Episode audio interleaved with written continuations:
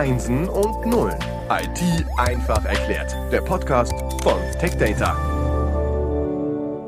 Herzlich willkommen zum Podcast Einsen und Nullen IT einfach erklärt. Wir sind im Themenschwerpunkt Storage und Datensicherheit. Wir sind in der zweiten Episode. Der gesamte Schwerpunkt wird präsentiert von IBM und zu Gast ist wieder Kurt Gericke. Hallo Kurt. Hallo Frank, grüß dich. Ich freue mich, dass du heute wieder dabei bist. Ich freue mich, dass wir weiterhin über Cybersecurity reden. Wir haben in der ersten Episode sehr viel gehört und mir ist in der Reflexion aufgefallen, dass alle aktuell darüber reden, dass Daten das neue Öl sind. Und mir ist aufgefallen, dass man oft die Perspektive einnimmt, ja, mit Daten können wir viel mehr machen, also neue Geschäftsmodelle, wir können Prozesse besser darstellen, Predictive Maintenance und so weiter und so fort. Also es geht primär darum, mit den Daten etwas Neues zu erschaffen. Das ist eine Perspektive, die ich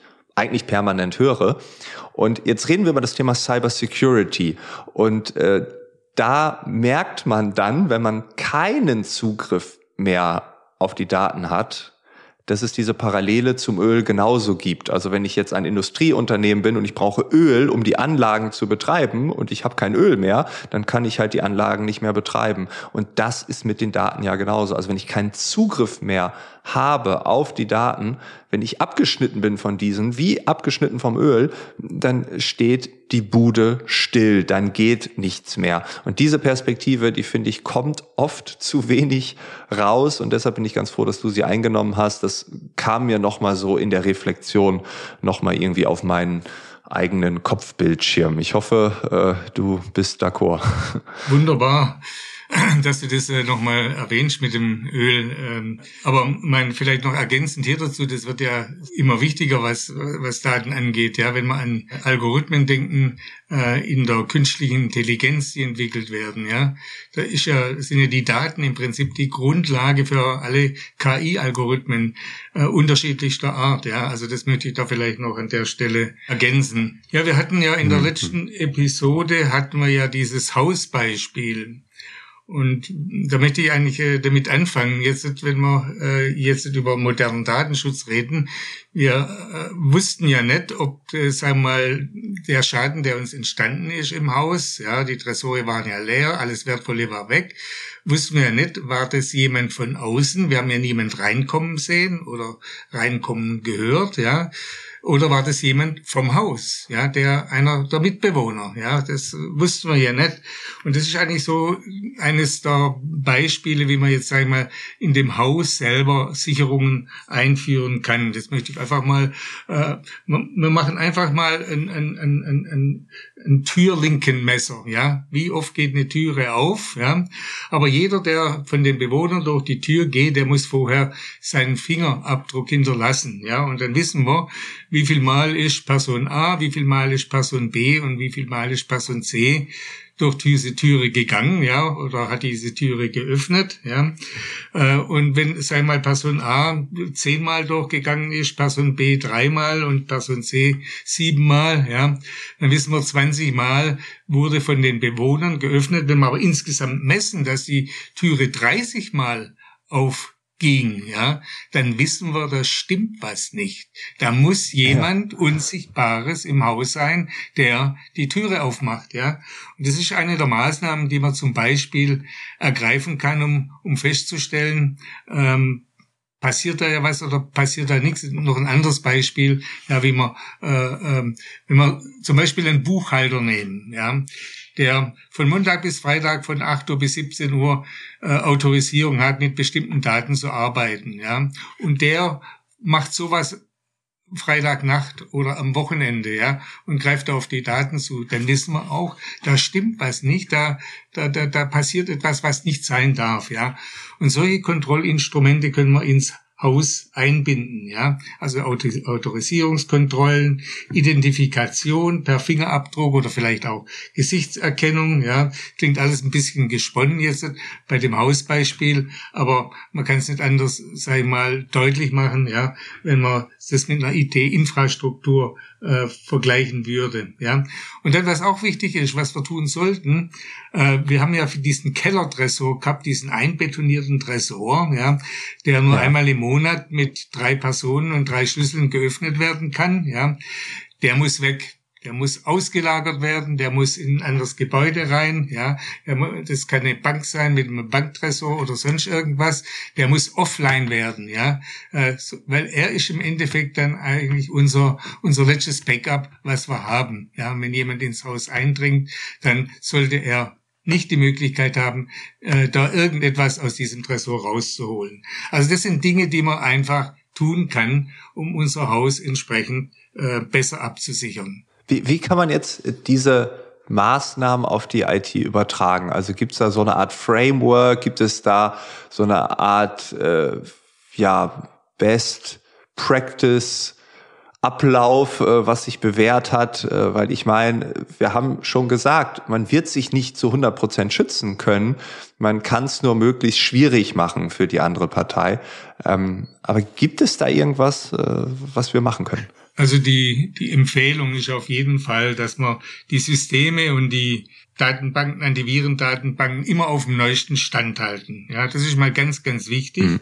Ebenso wichtig ist, dass man, sag mal, im IT-Betrieb die Mitarbeiter entsprechend schult, ja, dann, dass wir unsere Firewalls so konfigurieren, dass ausschließlich die benötigten Ports und Hosts beinhaltet sind. Da gilt also das Prinzip der geringsten Rechte in einer IT-Umgebung und das muss hier einfach zur Anwendung kommen, ja. Und dann sollten wir eben diese IT-Systeme auf Unregelmäßigkeiten und verdächtige Aktivitäten konstant überprüfen. Das ist eigentlich das, was wir tun können und was auch generell äh, die Empfehlungen sind äh, da hat auch die Bitkom äh, Empfehlungen rausgegeben, die kann man entsprechend auch im Internet abrufen.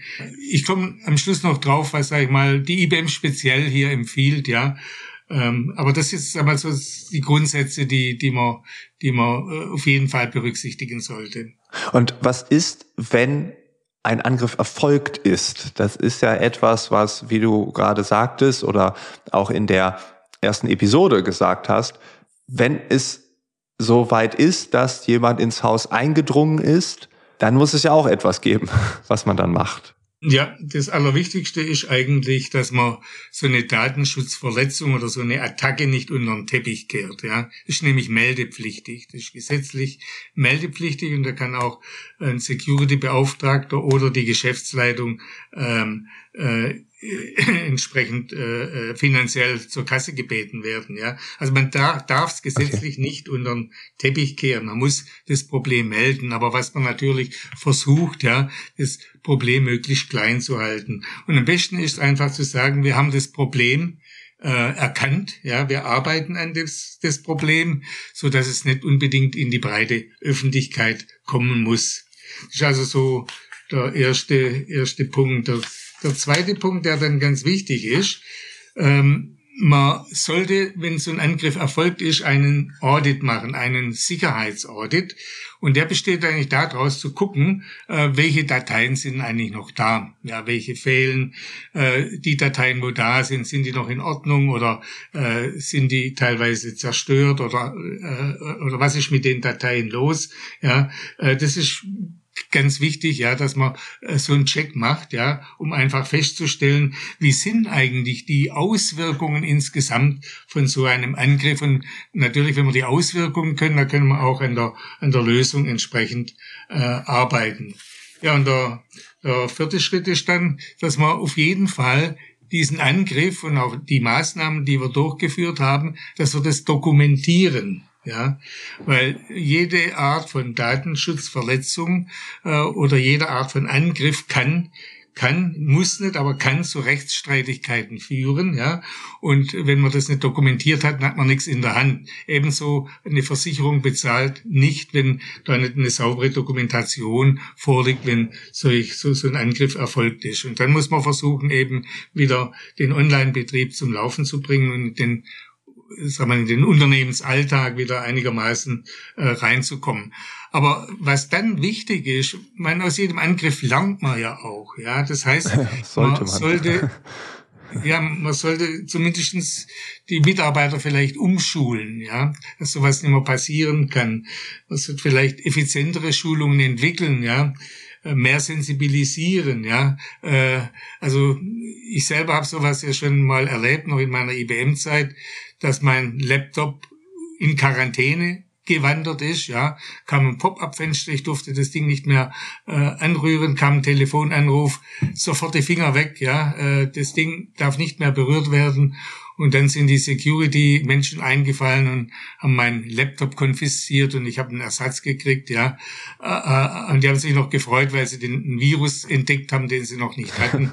Also äh, solche Sachen passieren dann halt, ja. Aber wichtig ist, dass man diese Sensibilisierung hat. Ja, das ist ja wirklich, also wenn du sagst, diese so Maßnahmen, ich meine, wir kennen es auch aus dem Erste-Hilfe-Bereich, ne? also wenn wir einen Unfall sehen, das erste ist, ich rufe die 110, die 112 an, einfach um äh, ja, das zu melden. Also die, die Analogie ist hier, glaube ich, ganz klar. Und dann gibt es ja auch bestimmte Maßnahmen, die man einfach mal irgendwo gelernt hat, um dann Stück für Stück halt diese Maßnahmen äh, ja in der korrekten Form zu, zu machen, damit am Ende dem Menschen möglichst geholfen wird, damit äh, da niemand verstirbt, sondern äh, dann, wenn der Krankenwagen äh, auftaucht, wenn die Polizei kommt, dass man das vernünftig übergeben kann. Ne? Und äh, ich finde es ja. interessant, dass es hier ja ähnliche äh, Vorgehensweisen gibt, wenn man das so sagen kann. Ja, ich meine, das sind äh, durchaus Sachen, die, die da absolut vergleichbar sind. Deswegen haben wir ja auch das Hausbeispiel gewählt.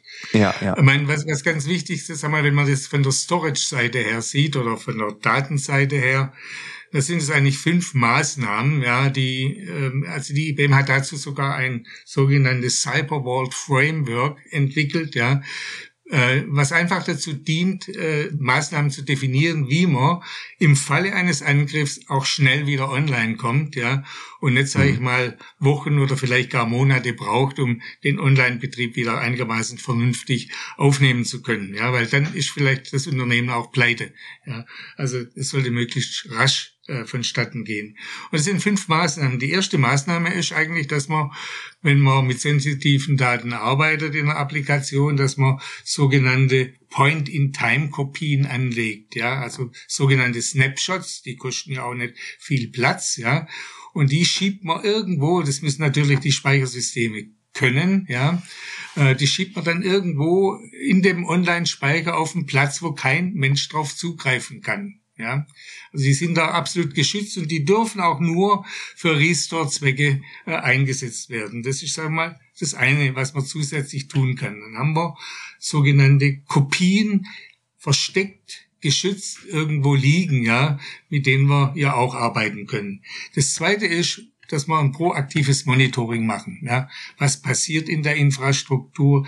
Gehen die IO-Lasten der Rechner nach oben? Ja. Stimmt da was nicht? Kann das sein? Ja. Wie sieht's aus mit den Zugriffsberechtigungen? Stimmen die IP-Adressen? Also alles Dinge, die man, die man äh, im Prinzip automatisiert äh, überprüfen kann. Und wenn da irgendetwas Unregelmäßiges passiert, dann ist natürlich ideal, wenn so eine Point-in-Time-Kopie schon ausgelöst wird, ja, also automatisiert ausgelöst wird, so dass man eigentlich proaktiv schon eine Kopie hat, auf die man vielleicht dann äh, zugreifen kann. Ja, das, das dritte Punkt müssen wir natürlich diese Kopien auch validieren, ja, weil da kann ja auch schon, äh, sagen wir, die Konsistenz vom Datenbestand schon unterwandert worden sein und die Daten gar ja. nicht mehr konsistent sind oder oder irgendwelche andere Dinge, die den Datenbestand in irgendeiner Weise äh, verletzt haben oder äh, ungültig, äh, teilweise ungültig gemacht haben. Also wichtig ist, dass man die Kopien, die man vielleicht alle zwei, drei Stunden ziehen, äh, einfach äh, separat während des Online-Betriebs analysieren. Das kann man in einer virtuellen VM machen oder in einer anderen Partition, wie auch immer. Ja, brauchen wir auch nur eine kleine Umgebung dazu. Da werden einfach diese Point-in-Time-Kopien überprüft. Sind sie gut oder sind sie schlecht? Ja, weil es ist ganz wichtig und das ist dann auch der vierte Schritt. Wenn wir schnell wieder online sein wollen, wenn wir vorher wissen, welche Kopien für ein Restore gut sind, dann haben wir auf Knopfdruck den Restore auch durchgeführt und sind blitzschnell eigentlich wieder online. Und die letzte Maßnahme, und das ist eigentlich, weil jetzt haben wir uns bisher nur in, im Online-Bereich aufgehalten, und das ist eigentlich die wichtigste Maßnahme für einen kompletten Datenschutz. Wir müssen einen Offline-Datenträger äh, verwenden, um dort eine Backup-Kopie zu halten. Ja, also immer eine Backup-Kopie auf Tape als Offline-Datenträger zum Beispiel. Ja, gibt vielleicht auch andere Möglichkeiten, aber Tape ist einfach sich ein sehr, sehr preisgünstiges äh, Medium, wird dazu ja auch verwendet. Ja, das Tape ist ja für Backup da, ja, und Tape ist offline, ja, und wenn ich dann noch ein Warm-Tape verwende, dann kann, kann überhaupt nichts mehr geändert werden, ja, äh, da kann keine Ransomware drauf, da kann niemand mehr drauf. Und wenn dann alles mhm. kaputt geht, dann haben wir wenigstens in Form von Tape-Kassetten die Möglichkeit, äh, entsprechendes Recovery wieder durchzuführen, auch wenn es dann entsprechend länger dauert, ja. Aber nur so kriegen wir einen ultimativen Datenschutz. Und Google hat es ja auch mal vor ein paar Jahren äh, gesagt, äh, als sie ein ähnliches Problem hatten. Äh, Tape is last line of defense. Ja, ohne Tape wären wir nicht wieder online gekommen. Und was ähnliches ja ein paar Monate später bei Amazon passiert, die ja dann nicht mehr mit den Daten online gehen konnten und Milliardenverluste dadurch erlitten haben. Ja, also der Begriff, den Google damals geprägt hat, Tape is last line of defense der ist heute wichtiger denn je aufgrund dieser neuen verstärkten Cyberangriffe. Ja, super. Also äh, finde ich ein tolles Beispiel. Jetzt zum Schluss die die letzte Linie der Verteidigung. Und ähm, wenn ich das jetzt noch mal aufgreife für alle Menschen, die sagen, okay, ich habe ja auch ein privates Leben, ich bin eine Privatperson. Also es das heißt hier auch ganz einfach, man hat eine Backup-Festplatte, nichts in der Cloud, sondern wirklich noch per USB angeschlossen.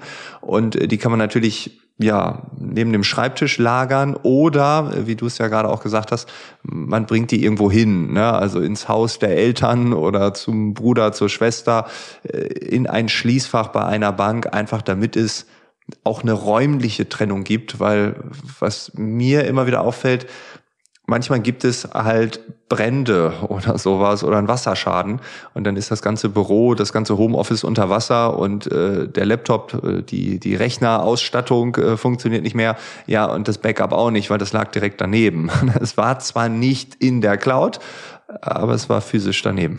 Ja, ja diese Offline-Geschichte ist nur über so eine Offline-Geschichte kriegen wir einen Komplettschutz. Anders ist das einfach nicht möglich. Kurt, vielen, vielen Dank für äh, diesen wilden Ritt äh, durch die Cybersecurity Teil 2. Äh, wir werden uns weiter bewegen in diesem Themenfeld. Wir werden das Thema auch noch ein bisschen breiter aufstellen. Ich möchte jetzt gar nicht zu viel spoilern. Ich würde sagen, wir hören uns einfach in der dritten Episode wieder und vielen Dank, dass du wieder hier warst. Ja, ganz Frank, hat mich auch gefreut. Tschüss dann. Ciao, ciao.